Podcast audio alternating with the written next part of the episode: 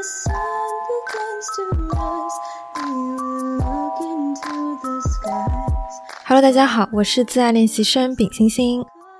二三年的秋天果真是与众不同，我仿佛过了三年舒坦日子之后呢，终于要苦一点了。因为呢，我现在已经大四了嘛，然后目前呢，在非常努力的秋招当中。我还被评论说你是不是有点太纠结啦？你太在乎这个工作这个事儿了，你要放轻松。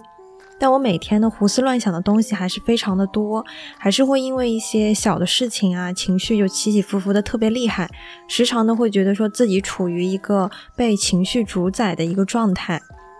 而这不是我想要看到的一种生活的模样。在这些细密的不受控制的一些时刻，压力大的一些时刻呢？我们如何重新找回个人生活的主导权，成为那个坚定的掌舵人呢？那今天想和大家来聊一下我的一些小想法。首先聊一下我最近为何情绪起伏这么大呢？其实也是我说的，你越在乎一件事情，就会越焦虑。其实不光是我吧，我也在和同样去面试的一些人、群面的一些人，他们去聊天，我也会体会到说有一种压力在，因为他们会也会跟你说，哎，今年这个真的好难啊，我找不到该怎么办？我现在还没有一个 offer。其实发现说大家都一样。而我时常陷入一种说，我永远也不会满足，我永远也不会感到自信这个漩涡里面。在八月份的时候呢，我接不到一个面试的通知，我就心里就想说，如果我收到一个简历筛选通过的笔试，我就可以了，我就可以自信了，知道自己哎，其实还挺不错的。但九月之后呢，确实收到了一些，不过又会进一步去想，别人都已经拿到 offer 了，我既然一个面试都没有，该怎么办？在我接到第一个面试通知的时候，我又会觉得说，我怎么只有这一个面试呢？这个雪球就会无限的去滚动下去，无限的去思考，说我是否可以有这下一步呢？我永远好像都不会感到满足。我会觉得说我还是不够好，我会去思考很多未来以后我永远都无法预见的一些事情，这些都是我无法控制的一些事。而我的抗压能力可能表面看起来还行，但是呢，我也无数次和我的家人、我的朋友、我的男朋友去倾诉我的压力，我每天起起伏伏的心情，就可能早上的时候心情还不错，然后突然一下子想到说上次那个面试还没有回音，是不是没过呢？他可能又会心情荡下去了。我甚至会去网上面去查那种小方法，就是去看怎么样是面试的一个真实的结果是什么样的，还去查阅那种代码。就感觉自己太抓住这些东西了，我的心情呢也似乎被这些结果所牵着走。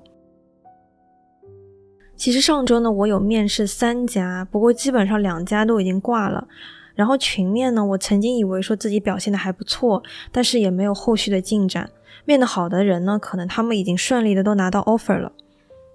虽然我也不是说我对这家公司有多么向往，但是我想不想去和这家公司愿不愿意要我，它就是两码事儿。我在尝试当中呢，也可以知道说自己是什么样子的一个定位。其二呢，是我有时候会感觉到特别的无措，因为说群面也好，还是单面专业面也好，我基本上都拿不到反馈。我以为说我表现的还不错的一些群面，可能结果就是挂了，那说明我的打法是有问题的。但是这个问题在哪里？它的原因到底是什么？我却只能靠自己的悟性，或者是说我只能去猜这个原因到底是什么。以及呢，最近我收到了一些有关于学历也好，还是专业上的一些压力，因为我是双非的文科生，就感觉一下子就 buff 叠满了。很多人会问我说：“你的学历、你的专业为什么要来应聘我们的岗位？”我觉得你和我们一点都不合适啊！我心里想的就是说，你既然觉得我不合适，你为什么要给我这个面试的机会呢？你到底想听什么样子的一个答案？那我的学校给到别人的第一印象，不是说这个人还可以，第一标签就是说这个人好像不太行诶，我甚至有被问到说：“你高考是怎么回事啊？你是没有考好吗？才去这个学校？”这些压力其实都是我在我学校里面，在这个象牙塔里面，我是看不到、遇不见的一些事情。你专业的老师还会对自己学校的孩子特别自信，觉得说他们无论怎么样肯定是会有工作的，觉得说我们可以非常轻松的就能拿到大厂的一些 offer，能找到很好的工作，有很好的出路。但是不是的，我在一开始投递的时候，我就发现说我是有被受限制的。在面试的时候，我也会带上这样子的一个标签，可能说是一个负面的标签，会被别人去挑战的一个。标签，我需要去做很多别的事情才可以和人拿到一样的一些机会。所以我甚至有时候在想，如果我未来我的小孩他也迷茫于说专业应该去选择什么呢？他高中的时候想要去选文科，是否可以呢？我会不会也会像那些迂腐的大人一样，就和他说，文科真的很难找工作？你觉得学的时候很轻松，其实未来都会还给你的那些压力、那些痛苦的东西，他都会还给你的。我会不会成为这样子的一个古板的家长呢？我又想起来，我在当时去选择文科的时候，我的哥哥他也和我说：“你出去之后，你工作是非常难找的。文科生能找到什么工作呢？”我心里面就是有点不服气，我就觉得说我这人挺好的呀，我工作也挺上心的，我怎么可能找不到工作？但是目前我处于这样子的一个洪流当中，我也确确实实的、真真切切的有感受到，它其实是给不到我一些好处的一个东西。我的文科的一个背景，它给不到我任何的好处，它只会被人去挑战，以及被人说你是否还有一些别的理由可以让你去战胜我这样子给到你的一个负面的标签。但如果说我面对我的小孩，我也不太清楚说他到底喜欢走什么样子的路。如果他不像我一样很喜欢去上班，很喜欢去工作的，那其实就算家里面去安排一个工作，他如果做了也开心的话，那我觉得也还不错。嗯，就是说也不想要给他太大的压力。不过确实在这样的经历当中，我也是真真切切的有感受到一些，嗯，不太好的声音呀，以及说一些设限的东西，原原本本的还给我。那总而言之呢，我最近找工作找的就是自己特别被动，很多事情呢我抓不住，我完全依靠外界给到我的一些反馈，比方说我通过面试了吗？我通过简历筛选了吗？这些东西来去衡量我自己的一个价值，我的一个工作的能力。面试没通过的话，我就会悔恨自己为什么没有做好，是我自己不够优秀吗？会去想特别多的东西，会把自己内耗进去，也会害怕说找不到合适的。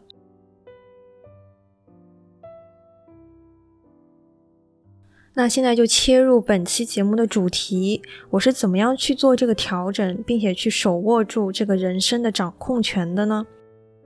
首先，第一点，想和大家去介绍一下最近接触到的一个新的概念，叫做人生控制图。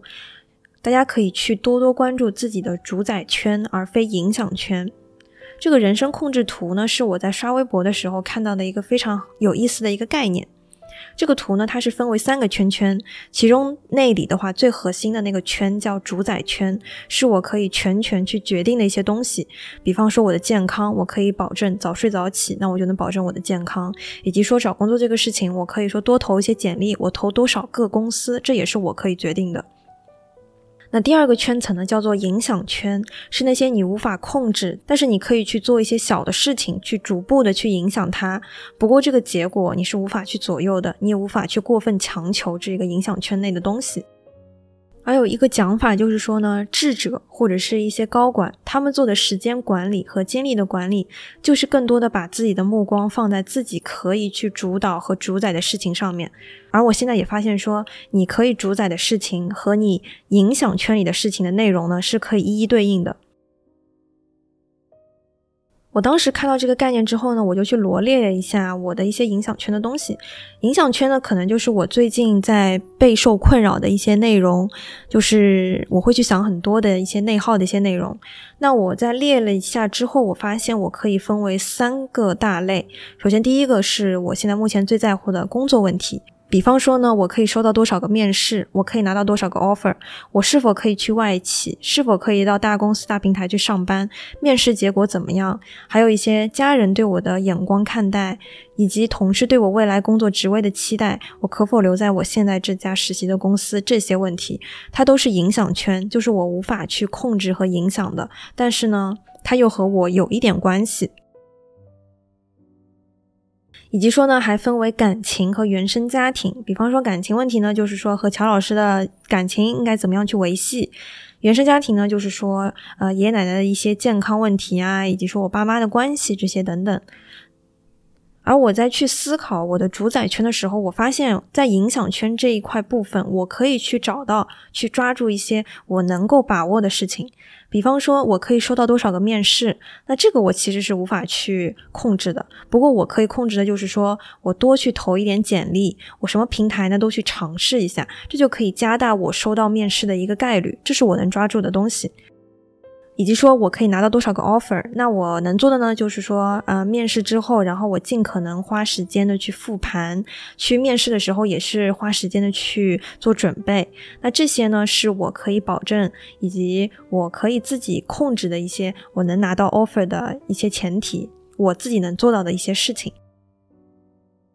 那我觉得说基本上就是这两个维度吧，嗯，面试呢好好准备，然后简历呢多投一点，这两个是我可以在主宰圈里面去抓到的一些事情，它都有。一点点的，或者是很大程度的，会去影响到我的影响圈这里块。那作为智者来说呢，他可能就会把自己的目光更多的去放在主宰圈上面去做那样子的一个行动派。而影响圈的东西呢，你想多了也好，想少了也好，它就是一个既定的事实，它就是摆在那里的。那你能做什么呢？能做的东西不就是说你再多投一点，再多准备一点吗？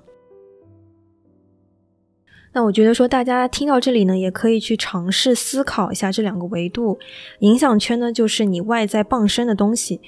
比方说我提到的，你能拿到多少个面试，拿多少个 offer，面试通过了怎么怎么样，这些东西是我无法左右的结果，因为我这不是我可以决定的。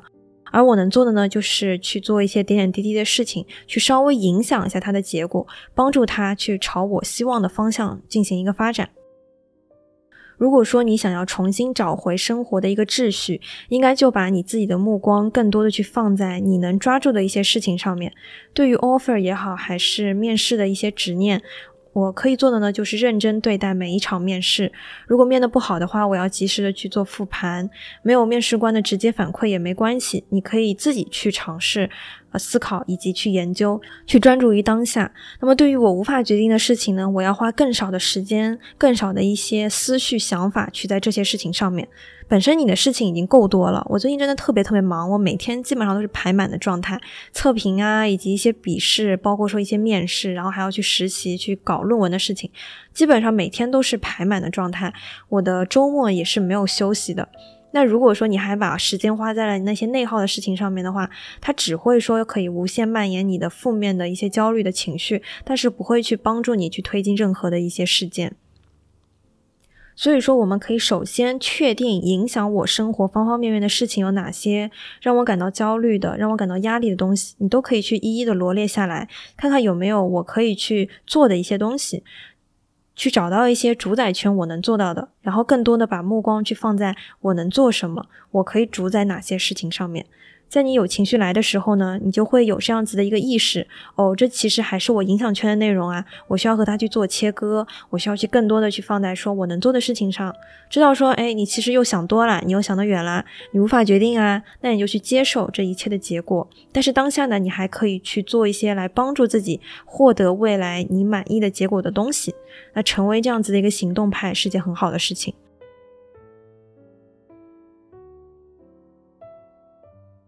那有关于如何掌握人生的主导权的第二点呢？大家可以去锻炼一种思维，就是说把坏事变成好事的一个能力。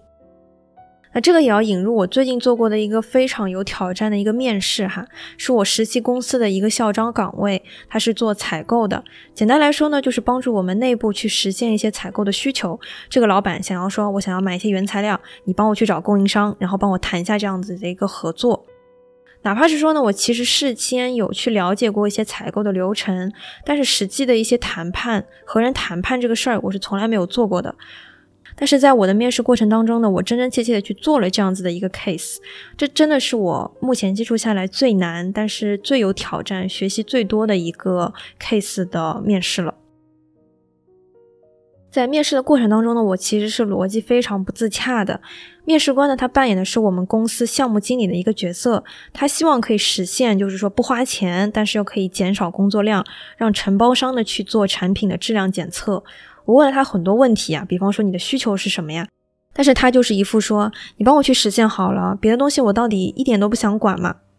所以我根本就没有问出来说他真实的需求是什么。我的逻辑、我的思路是断片的一个状态。那到承包商这里的对话就更加夸张，承包商会跟我们说：“哎呀，我们很忙，我没有空做这个，而且这个要加非常多钱啊，十二万呢。”那导致说我后续基本上是有一点无措的状态，你推进不下去，你挖掘不到他们底层的需求。但是和人交流，它就是门艺术，你挖不出来，那能怎么办呢？它不像是一个你可以在数字里面去畅游，然后去找到一些东西。你在和人交流的时候，你会碰壁非常多。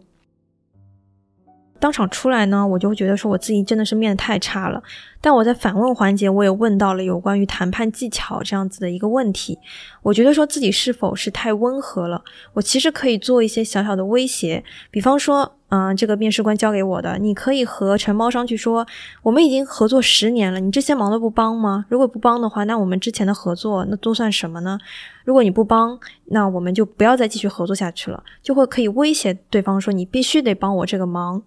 但是在我认知里面，一些蛮力的东西我是做不出来的。我甚至觉得说自己是否太粗鲁，然后不太礼貌，就不太好意思。但是达到结果，达到工作的结果，不才是最重要的一件事情吗？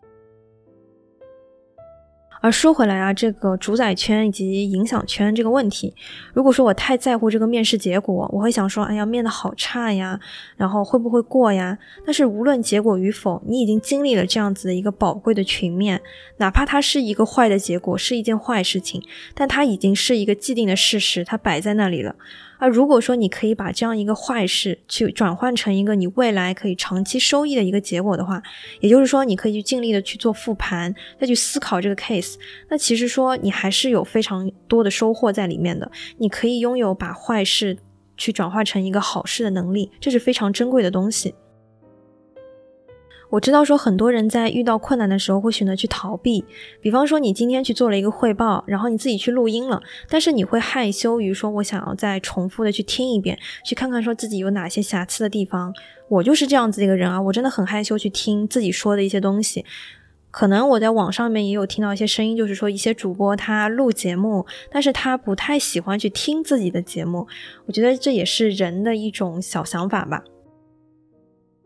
但有的时候有很多改进的东西，它就藏在这一些可能会让你觉得害羞的东西里面。你是否敢于去面对那个不完美的你自己，那个有些差劲的你自己？如果你敢的话，你甚至可以去挖掘出新的思路，并且去加以改进的话，那你基本上就掌握住了这件事情的主动权。无论结果的好坏，它都可以非常完美的落地。你做到了你该做的，你尽力的所有的东西。你把你的精力以及思考都是去放在了那种行动派的复盘上面，这就是你的价值，你珍贵的地方。那总而言之呢，坏事的出现它可能是一件瞬间的事情，它不代表说你的未来也同样会如此。有人可能会因此被打倒，就会觉得说，哎呀，那就接受吧，可能我就是没那么好吧。但是也有的人呢，他可以去吸取教训，然后去站起来说，我要去改变，我要去找方法，我要去对抗它。那最终的结果。可能就是留给那些去选择改变的人的。那第三点的话呢，我觉得大家也可以去适当的放松，人生的主动权也是建立在适当的一些休息上面的。那上周呢，我去我们家一个比较近的寺庙去转了一转啊，正好赶上初一上香的人就非常非常多。我第一次 get 到寺庙的美呢，是因为我去了杭州的灵隐寺，我看到那个佛堂里面的那个。菩萨，我就觉得非常宏伟，是让我第一次感受到说建筑的伟大，人文景观精细且奇妙的一个地方。因为我比较土哈，我就很喜欢那种比较大的一些建筑，然后我还喜欢层高比较高的。你需要去抬头，你可以去看到一点点那一些非常精美的细节。我之前还看过上海的玉佛禅寺的一个公众号的介绍，他会非常细致的介绍说这个菩萨他手里面拿的是什么，这个莲花代表的是什么，都是非常美好的圆满的一些寓意。我去那个寺庙里面呢，就对着那些祠堂发呆，我去抬起头来去看那些上面精细的雕花、一些纹路，看每一个牌匾上面的文字，会觉得说自己被坚实的托住了。特别是我记得说，观音菩萨像上面，它会有非常非常多小的菩萨，就是层层高很高嘛，然后几十个就层层叠叠的那些菩萨呢，就会罗列在上面，排列在上面。我会不禁的去感叹这些宏伟和伟大的东西。我其实之前是一个非常喜欢大自然景观的人，但是在寺庙里面，我对着这些建筑发呆，我去观赏这些细枝末节的雕花、一些建筑，我也会觉得心里非常的平静，非常的安静。可能会觉得说，哎，这个佛祖、这些寺庙，它其实有蕴含着一个非常美好的寓意，它是圆满的，它不像我们人类，它是不完美的，它就是一个很美好的东西，它可以去承载住你非常多的希望。我在最近去面试的时候，我也会去想，佛祖呢，他会保佑我的，无论好与坏，该是我的工作总归会给到我的，一切看的都是缘分，缘分呢是天注定的，我需要做的呢就是不断去努力，不断去前进，之后一切都会水到渠成。我没有拿到的机会，可能是因为说佛祖觉得他不适合我，只是时机未到而已。我能感受到，说我心里非常踏实，他多给了我一份坚定的力量。那与其说呢，这些都是比较世俗的东西，比较迷信的东西，不如说我只是单纯的我来到这里，我看到这些建筑，将我的心愿得以寄托。这件事情本身，它可以给到我一些回血的力量，可以帮助我当下就心静下来，获得一些安稳的感觉。那我觉得也不光是寺庙哈，你也可以去散散步啊，去公园里面走走，或者任何你喜欢的爱好，让你平心静气的一些健康的爱好，你都可以去尝试看看。不一定说一定要一直一直的陷入在压力里面，你去适当的放松，其实也是非常有必要的，可以帮助我们更好的、更有自信的去面对你的现实生活。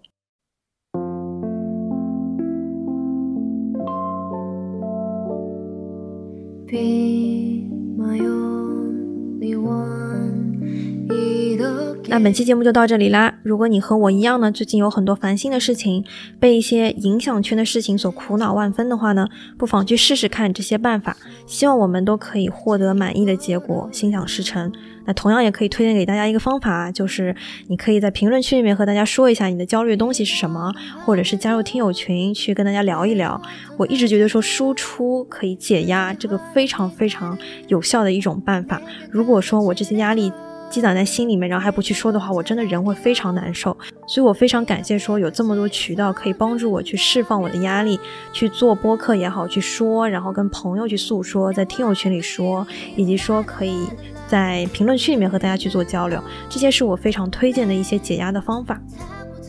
同时，你也可以在小宇宙 APP、网易云音乐、QQ 音乐、苹果 Podcast 搜索“自爱练习生”找到我。欢迎你在苹果 Podcast 里给我打分。目前呢，也已经开通官方微博喽，会发现日常还有碎碎念，可以直接搜索“自爱锤泥播客”，在微博里面直接搜索就找到我啦。或者是呢，可以在播客的介绍栏里面点击链接。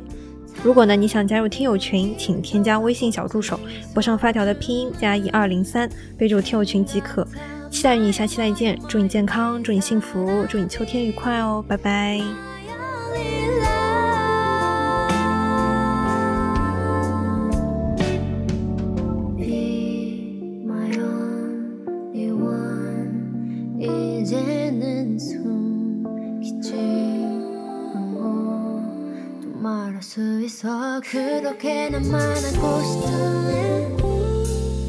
say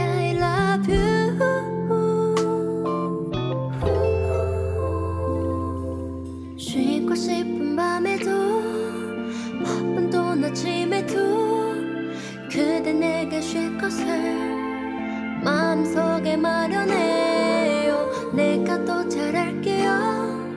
그 마음은 내게 나눠.